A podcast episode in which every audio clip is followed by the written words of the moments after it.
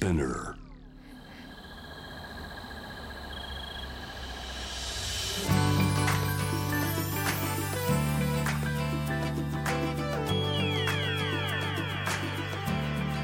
エネオス4 Hour Earth One by One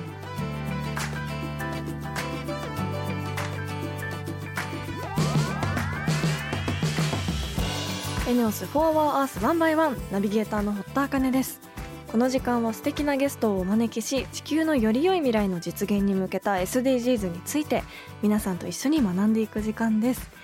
えー、1年で一番寒いと言われる大寒が過ぎましたが寒い時期こう体のために何か皆さん気をつけていることとかあるでしょうか？そして今の時期ってあの冬の土用と呼ばれる期間で土用の牛の日には夏はうのつくうなぎ食べますけど冬の土用は火がつくものとか赤いものを食べるといいそうです。火のつくもの何か思い浮かびますかね？ひひじきひひよこ豆とか干物ひまわりの種とか 何でもいいと思うんですけど火のつくもの皆さんもぜひ冬の土用の日食べてみてください。ちなみに冬の土用の牛の日は1月19日の木曜日と1月31日の火曜日ということです。本日も SDGs 学んでいきたいと思います。地球の未来を考えるこの番組はエネオスの提供でお送りします。エネオスは2040年までに自社で排出する CO2 の量をさまざまな取り組みからプラスマイナスゼロにするカーボンニュートラル企業を目指していて私たちの未来に不可欠な脱炭素循環型社会の実現に向けて具体的な取り組みをされているそうなのでそのあたりも番組で分かりやすく紹介していきたいと思います。そしてこの番組は JWAVE をキーステーションに FM ノースウェーブ ZIPFM FM802 クロス FM JFL5 曲をネットしてお送りします。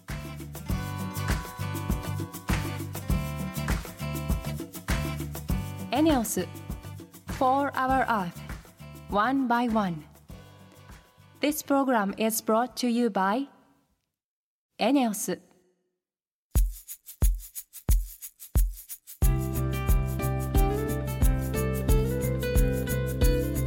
ENEOS for our Earth one by one。本日のトークテーマは目標十四、海の豊かさを守ろうです。今回は海の掃除人が登場します。えー、海の掃除人っていうことですごくダイレクトですね海の中を掃除する人っていうことだと思うんですがあの広い海を人の手で掃除するっていうのも想像もできないですしそして私あの去年スキューバダイビングの資格を取ったので海がやっぱり綺麗になるといいなってそこで改めて実感もしたのですごく興味のあるお話この後伺っていきたいと思います。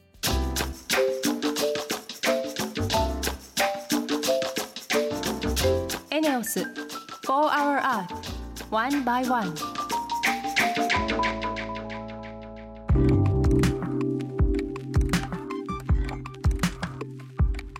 堀田茜がナビゲートしているエネオス4 Hour Earth 1 by 1本日も素敵なゲストの方とリモートでつながっています。マリンスイーパー代表土井裕太さんです。よろしくお願いします。よろしくお願いします。まずは簡単に土井さんのプロフィールをご紹介します。幼少期より釣りとダイビングをする中で自然と海のゴミ問題について考えるように。やがて釣りにおいて海底の岩やサンゴに引っかかってしまう根がかりの状態になった釣り針やルアーを回収してリサイクルする活動を開始。2021年1月にはマリンスイーパーを設立され海の資源保護にまつわるさまざまな活動を行っています。えー、ということで実は私もダイビングのライセンスを取ったばっかりで海が大好きなんですが土井さんも幼い頃から海に親しみがあったんですか？そうですね。本当にあの記憶のないぐらい小さな時から、はい、釣りをずっとしていたのでもう気づけば海で遊ぶっていうのが当たり前でした。なんか子供時代の釣りの経験っていいですよね。そうですね、うん、なんかあの大人になっても覚えてる記憶だなと思う。うん。はい。そしてあのマリンスイーパーっていう社名すごくかっこいいなと思ったんですけどスイーパーって掃除機という意味だと思うんですがあれは改めてどういった授業をされてるんですか？マリンスイーパーという名前の通りその海の掃除っていうところで実際僕スキューバーダイビングをして、はい、海底にある釣りのゴミを拾ってくるっていうようなあの授業をしています。うん。すごい。なんかダイビングライセンス取った時に泳ぐのさえ大変なのにさらにまたゴミを持って帰ってくるってすごくなんか体力がいりそうだなと思ったんですが結構やっぱり体力的にもしんどいですか？そうですね、あの僕が拾ってくるその根がかりというのが、はい、結構釣りの重りとかルアーなので、うんうんうん、あの結構集めていくとあの10キロとかそういう重さになってくるので、はい、行きと帰りで重さが10キロぐらい違います、ね、すごいですね。あの先ほど紹介した岩やサンゴに根がかりしてしまうルアーやその釣り針ってどれくらいあるんですか？そうですね。なかなかの個数でどれぐらいっていうの難しいですけど僕が1回ダイビングして取ってくるのが大体100個から200個ぐらい？そんなにあるんですか？1回のダイビングでそれだけの量が見つかるんですね。そうですね。ただそれで全部取り切ってないのでもっともっと根がかり自体は数はいっぱいある。うわそんなにあるって知らなかったです。すぐ潜れば見つかるっていう感じなんですか？そうですね。あの、まあ、ダイビングするときってまずあの足ひれフィンを履くと思うんですけど、はい、よくあるのがフィン履いてるときにあのもう足元であ落ちてるなって時も結構あるぐらい、開始30秒でルアーを拾うことはよくあります。あすごいですね。一番その根がかりしてしまっているのが多いのって水深どれくらいなんですか？皆さんルアーを投げて大体 100m ぐらい飛ばすんですけど、はい、それを巻いてきた時にあの一番最初の水深が変化するのが大体 30m とか 40m ぐらい沖なんですね。でそのあの沖の水深が変化するようなところにあの全部結構ひっついてるのでなんで水深にすると大体 5m から 10m ぐらいのところが多い、うんうんうん、なるほど。確かに引っかかりやすそうですもんね。実際に潜って回収している中で驚いたこととかありますか？自分自身も釣りをしてたので、まあ、根がかりがあるだろうなとは思ってたんですけど、うん。はい、それがあのポツポツ1個ずつあると思ってたのが、まあ、潜って回収してみるともう1箇所になんか20個とか30個とかそういう塊になってることが多くて、え。ー、それが一番びっくりしましたね。あと、はい、まあ、その根がかりさせたものに別の人とか、まあ、同じ人だったりあのまたそれに根がかりさせてしまうっていう状況が多くて。なるほど。そういった根がかりが起きるとどういうふうになってしまうんですかね？そうですね。あの根がかりがあの水中にあるとこれダイビング中に見かけることが多いんですけど、はい、やっぱ生物がそれに引っかかってしまって、まあ、中にはもう死んでしまっているなんていうケースがよく起きていると。水中の清掃のために潜る時であれば大体2回に1回はそういうシーンに遭遇します。あのそういった回収したルアーをまたリペアして販売しているっていうことなんですがそれはきっかけは何だったんですか？もともとはあの回収するだけだったんですけども、はい、たまたまそのルアーの開発を20年やられてる方とあの、うん、出会う機会があって、でまあ、自分の活動を伝えたところこれをまあ直して販売したらあのもっと活動しやすくなるんじゃないかっていうふうに言っていただいて、うんうんうん、でまあ、それをすべてあの技術を教えていただいたのがあのきっかけでした。あのリペアをする際にこう一番大変なこととかって何ですか、はい新品を作る方が毎回毎回同じことやればいいんですけどやっぱ海から拾ってきたものなので形も違うし状態も違うしというところで、はい、その状態をしっかりと把握しながら一個一個直していかなきゃいけないっていうのが大変です。あなるほど傷のつき方とかもやっぱ違うので、はい、やっぱその傷をどうやって隠していくかなんていうのがあの難しいですね。すごい技術がいりそうですね。一つのルアーをリペアするのにどれくらいかかるんですか？一個一個の作業自体はそんなに大変ではないんですけども、うんはい、それがまあやっぱ数まとまってきて、ってなると大変で例えば1回拾ってくるその100個を針とかを外すだけの作業でやっぱ数時間かかる。でそれを今度あの塗装ができる状態にするまでまたあの、まあ、半日から1日かかって、うんうん、でそれで塗装がようやくできる状態になってから塗装もやっぱ1日2日かかるので、うん、それだけを集中してやっても多分1週間以上はかかりますね。えー、やっぱり大変ですよ。時間もかかりますよね。あのリペアできないものっていうのはあるんですか？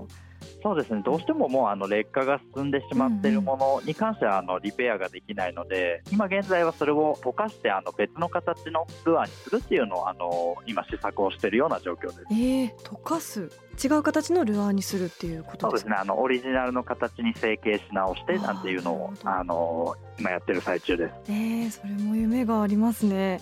あの釣り具メーカーさんも土井さんの活動に注目されているそうですがそれはどういった反応がありました？最初は今年の2月にあの地元のルアーメーカーさんからあの問い合わせが来て、はい、で活動内容とか今後の考えていることとかをお伝えしたところ、まあ、その活動にはあの非常に共感すると全面的に協力させてくださいというところで今バックアップを受けてます。うんなるほど。あの最後に土井さんの目標についても伺ってもいいですか？はい、僕が今活動しているのがこの静岡エリアだけがメインになるので、はい、この問題自体は日本全国どの沿岸でも起きている。なんで最終的にはこの日本全国の沿岸で、まあ、同じ仕組みができるような体制を整えていければなと。思います、うん、なるほど。あのホームページに水中清掃を楽しくご体験いただけるメニューの準備中ですっていう記載があるんですが、はい、これは誰でも参加できるということですか？通常のダイビングのあのガイドと同じで実際にはダイビングガイドをさせていただく中で、はい、あの水中のゴミ拾いをちょっと体験していただくようなメニューを今一緒に作ろうとしてます。えー、それやってみたいです。なんかただこうダイビングで潜るのももちろん楽しいんですけどそういうあの海の中ででしかできないボランティアもすごく興味があるので私もちょっとチェックしてみたいと思います。ありがとうございます、はい、そうです。今日まあ夏頃にはリリースできるかなと思ってます、あじゃあちゃんとチェックしてアンテナ立てておきたいと思います。本日はありがとうございました。ありがとうございます。本日のゲストはマリンスイーパー代表土井裕太さんでした。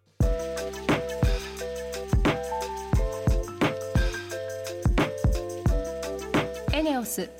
4 Hour Earth One by One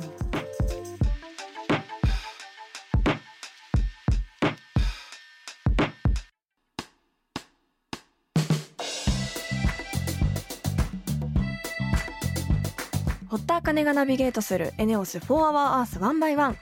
ここからはエネオス SDGs ステーションのお時間です。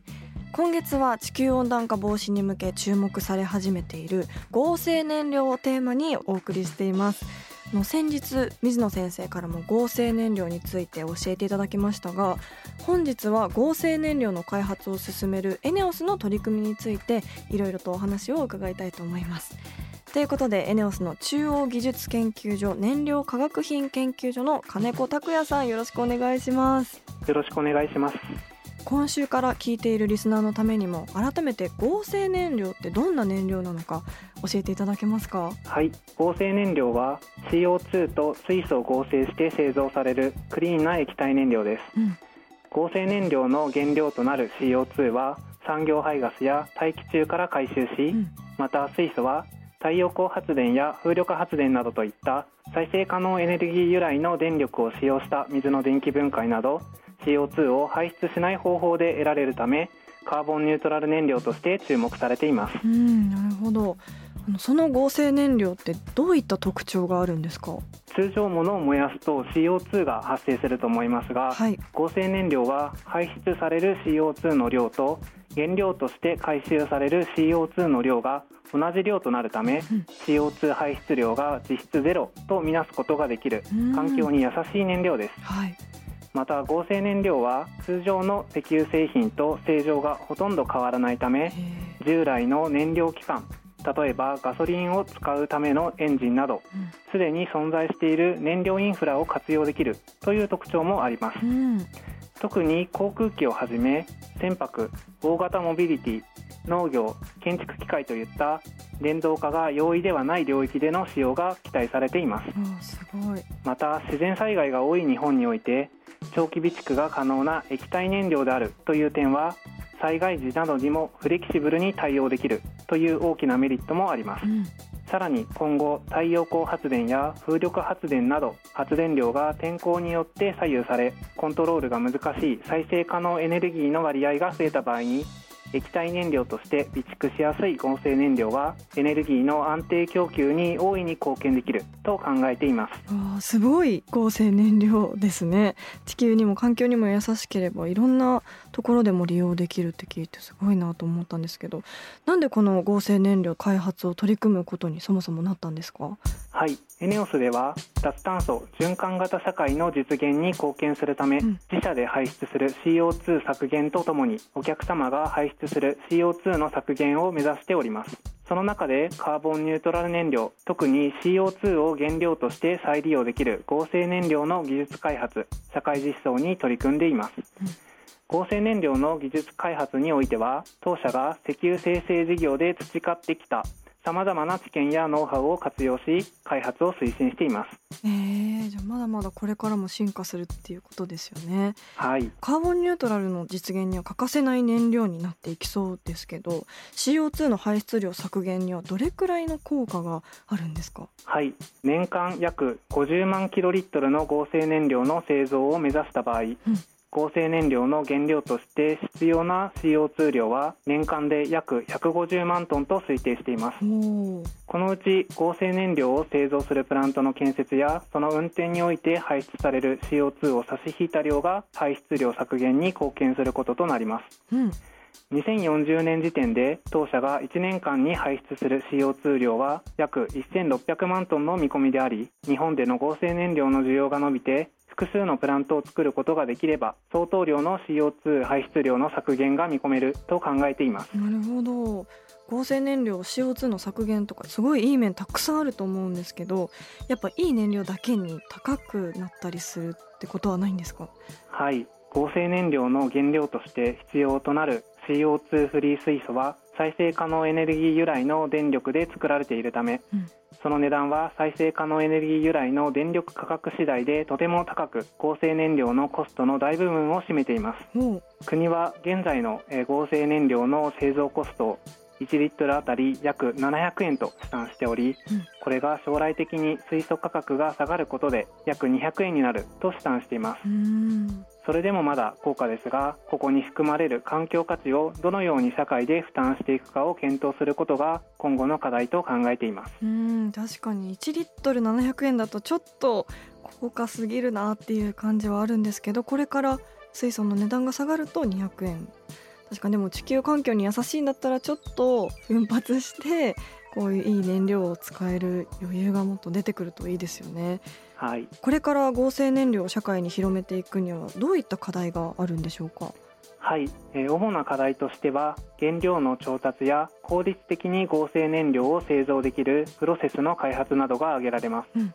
原料である水素と CO2 は大量の再エネを使って製造回収されるため合成燃料の製造コストの大半を占めています、はい、合成燃料の普及に向けて低コスト化を図るためにはこれらの原料を無駄にすることなく製品にすることが重要です、うん、そこで当社ではより効率的に製品を得るための合成燃料製造プロセスの開発を行っています。うん。ちょっと難しい話だったんですけど合成燃料のことがよく分かった気がします。あのそれでは最後に今後の目標について教えてくださいはい。現状は実験室規模での合成燃料の製造は可能ですがそれを実験室ではなく製油所で大規模に製造するための手法がまだ確立していません、うん、当社では2040年までの合成燃料プラントの商用化を目指しており1年後には研究所内で小型プラントの運転をまた4年後には製油所内で大規模パイロットプラントの運転を開始し大量製造のための検証を進めていく予定です。社会からの注目度も重要度も非常に高いプロジェクトであるので合成燃料の早期社会実装に向けて社内外のさまざまなステークホルダーと密にコミュニケーションを取りながらワンチームで遂行していきたいと考えています。はい、2040年に合成燃料の商用化を目指しているということで約20年後ですか合成燃料が私たちの目につくのをすごく楽しみにしています。ということで本日はエネオスの中央技術研究所燃料化学品研究所金子拓也さんありがとうございました。ありがとうございました。エネオス4 Hour Earth One by One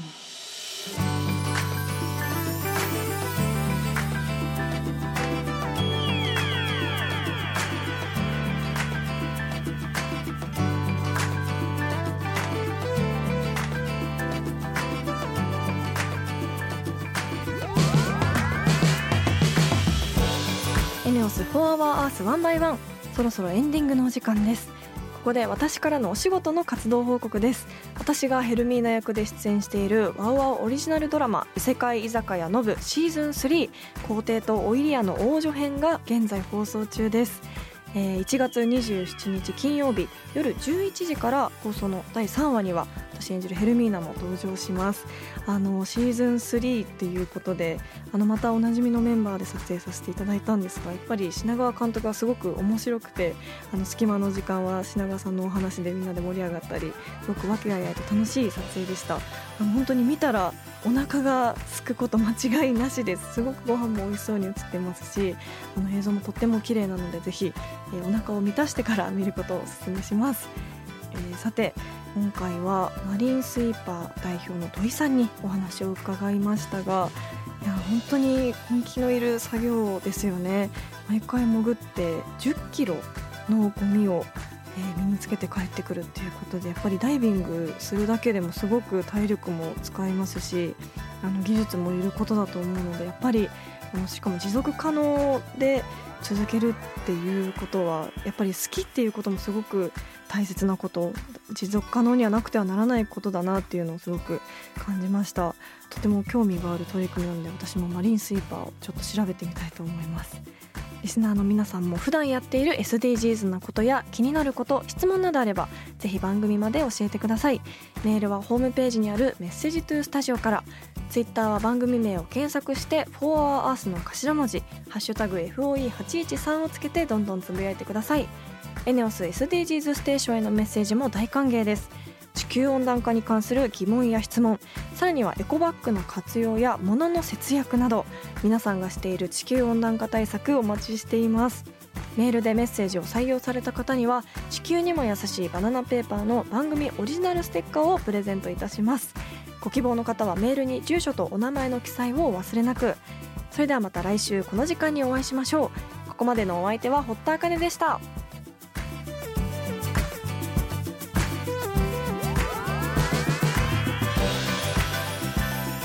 エネオス4 Hour Earth One by One This program was brought to you by エネオス